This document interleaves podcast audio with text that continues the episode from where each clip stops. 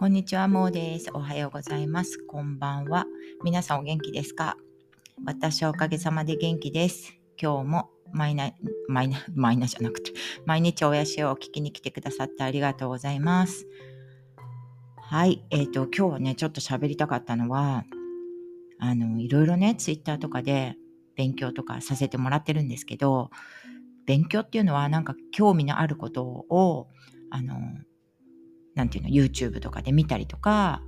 してるのってもうね、あの、勉強なんですよ、私にとってはね。それで楽しいんですけど、結局何も残ってない。あの頭の中に入ってるわけでもなさそうだし、その時にめっちゃ楽しい、何これ面白いって思って、まあ大体あんなこと言ってた人いたなと思う感じで、まあ大体忘れちゃう。で、どなたかがなんかその関連した話をされてる時に、あ、私も見たような気がするとか、聞いたような気がするとか言って。ね。ほんとそんな感じなんですよ。だけど、めちゃくちゃなんか新しいこととか、まあ全部が好きなわけじゃないんだけど、いつもまあ今のところ言ってるのは、やっぱり、えー、と人類学系とか最近はまあ哲学のお話とか歴史ねの話とか最近はあのギリシャ神話とかのあの専門家でいらっしゃるシシン先生っていう先生を、ね、前なんかシシン先生のえっとなんだっけゲーム散歩っていう YouTube が面白いよっていう教えていただいてそれを見たらめちゃくちゃ面白くてえ違うゲーム散歩を見たわけではなくてえっとシシン先生がやってるそうだそうだえっと HIS っていう会ね旅行会社の人と一緒にえっ、と、イタリアの方に、ほら、なんとか船の冒険みたいな、忘れちゃったけど、で、そう、それを、あの、なんか、再現する、えっ、と、旅行プランを、シシン先生と、その、HIS の人が話すっていう番組があったんだけど、後で、まあ、概要欄に貼れたら貼っときますが、まあでも、シシン先生、HIS とか YouTube で検索すれば出てくると思うんだけど、それがめちゃくちゃ面白くて、で、それが講じて、えっと、NHK のね、あの、オンラインセミナーがあるわけなんだけど、そこのね、今、シシン先生がやってるやつにちょっと申し込んでみたのね、もう本当めちゃくちゃ面白くて、えやっぱり神話とかそういうのって皆さんはね多分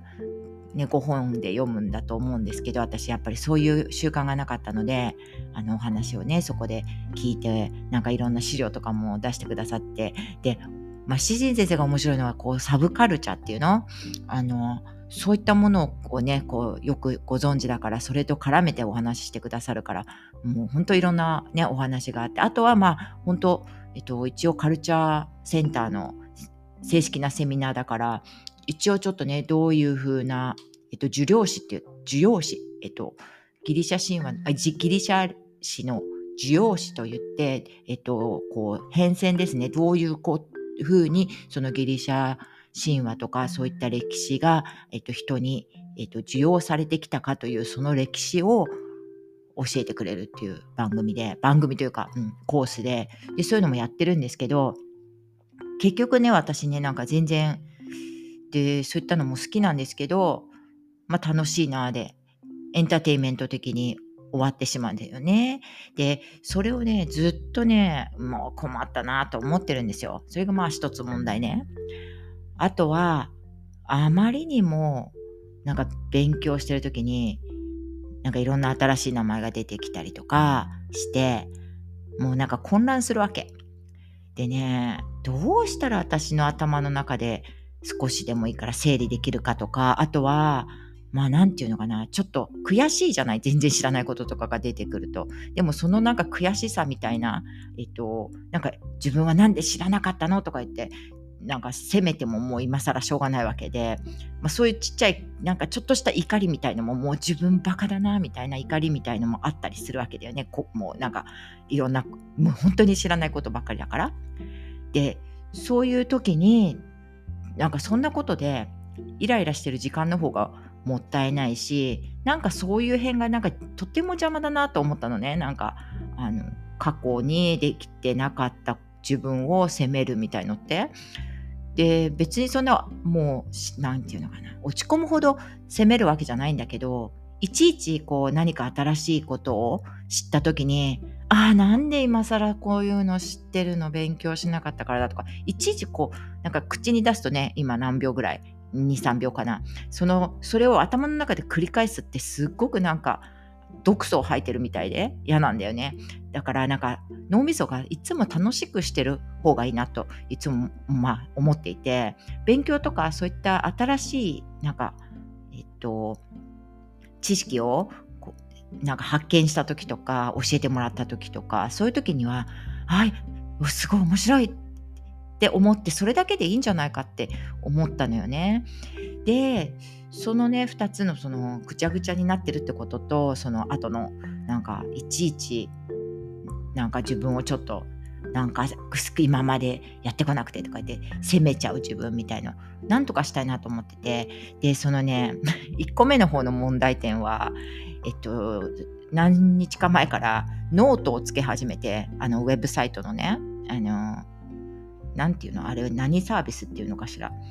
あのいろんななあの書く人がねいろんなものを書く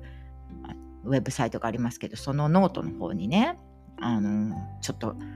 この悩みをかなんか何とかしようと思って。でとりあえずあのもう散在しているうちの中に散在している本をね何とかしようということから書き始めたんだけど結局なんか昨日はそういうところに頭もいかず飲んだくれてしまったっていうことの反省をね してたりするんですけどもう本当にね的がなんか得てないっていうかねいつも。あの毎日も自分でもははって思うんだけど一日に一回でいいからその問題点に向かい合えばきっとすぐ解決するんだろうけどまあ頭の中がいろんなことを考えているのでさてノートに書きましょうと言っても、まあ、違う方に話がいっちゃうんですけど、まあ、そういうところがあるというのは知っていたので一応まあノートを見るとわあこういう傾向があるなっていうことで、えっと、問題は今こう話している問題あのインプットしても頭の中でぐちゃぐちゃになって、えー、っと何も残っていない。でまずは本がたくさんありすぎるからそのね何か勉強するっていうことに対してのねあの本がありすぎるからぐちゃぐちゃにしかも読んでなくてだからそれを何とかしたいっていうのは今ノートをつけ始めて解決しようとしています。ねえ本当あの本当にちょっとね、もう話してても自分でも笑っちゃうんですけど、はい。あとですね、その後の方の問題ね、なんかいちいち、ああ、こんなのも知らなかったって思ってしまう、その瞬間さえももったいないような気がしてきて、えっと、脳内でどのように、あの、新しい、なんていうの、知識を得た時に考えればいいかっていうことはね、あのね、噂話だなって思うようにするようにしたんですよ。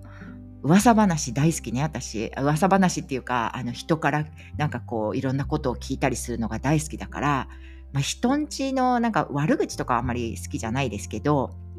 あの状況をねこここういうことで私が今問題なんですって言ったりとかそういうことを私になんか伝えてきてくれたりするのって話すごい聞くの全然嫌いじゃないしあのそういう状況で自分が困ってるっていうお話を聞けばあこうこうこうなんじゃないとか言ってきちんと自分で話を聞けるっていうのはねなんかまあ昔から私的にはなんかあるのでなんかそういうふうな気持ちでねその人がこうこうこういうことあるんですよとかっていうことをまあ聞いてるつもりで何事も接すれば何も怖いことはないなっていうことが分かってきてだから、まあ、哲学の先生たちの名前がいっぱい出てくるわけなんだけどそれもあ誰かがあのこうこうこういう人がいてとかそとか例えばソクラテスがとかアリストテレスがとか言っても私知らない人なんでもう分かんないわけですよ。だけどほらそりゃ初めのうちはさわからないんだからソクラテスさんのことなんて。だけどそれを一生懸命話してくださる方がいたとしたらああ、そのソクラテスさんですかっていう話になるわけじゃない。まあ、近所の人でもそうだよね。多分 A さんと B さんと C さんの話をしている人が誰かがいたとして、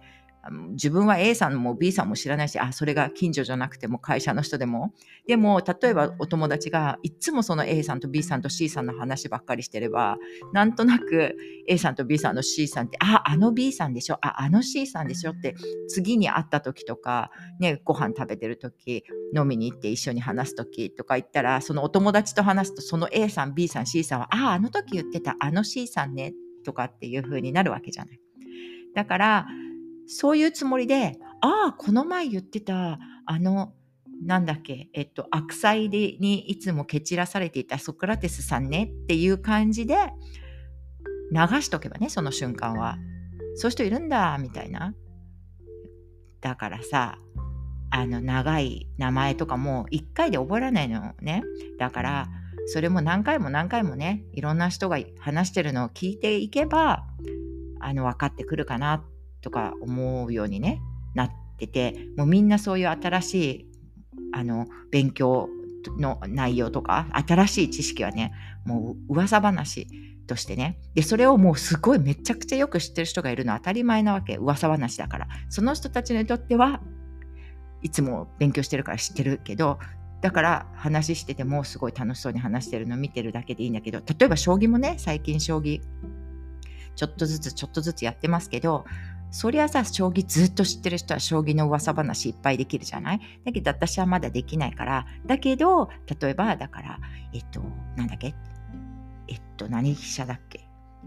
忘れた。あ、三元飛車とか、そういう名前とかも、もう何回も何回も聞いてれば、や、どんどん覚えていくわけで、これはまあなんか、そういう繰り返しのね、あの、ことをしていかなきゃいけないんだけど、いちいちその分かんないことがあった時に、ああ、もうやだ、こんなの分からない自分っていうよりは、なんか噂話で楽しいことがいっぱいここに起こってるなっていう風になると、なんかやっぱり、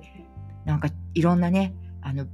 知識を得るのってすっごく楽しくなってくるのでまあエンターテインメント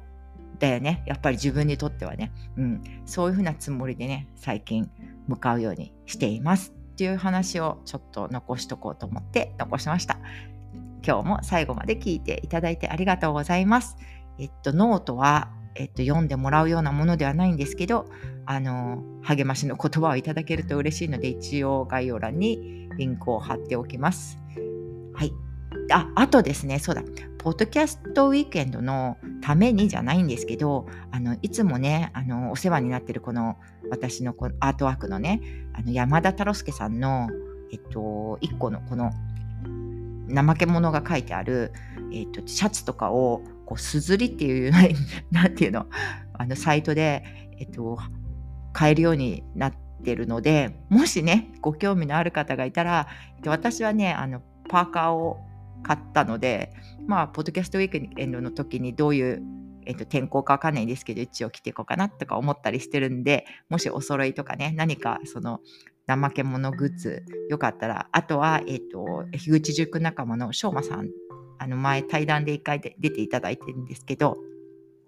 が、えっと、ちょっとロゴをね作ってくださったのでそのロゴが入った T シャツとかすごい素敵なロゴを作ってくださったのでそちらもねあのあるのでもしよかったらねちょっと購入いただいてでちょっとだけねなんか取り分っていうのが私たちの方に入ってくるのでその取り分についてはそうだな、しょうまさん、しょうまさんはまあいらないって言うと思うから、まあ、ずっとね、あの、山田太郎介さんにはお世話になってるので、山田太郎介さんの方にね、取り分、ちょっといただいた分はお送りしようかなと思っています。ということで、えっと、今日も、今日もね、いい感じの一日になりますように。またね。はい、バイバイ。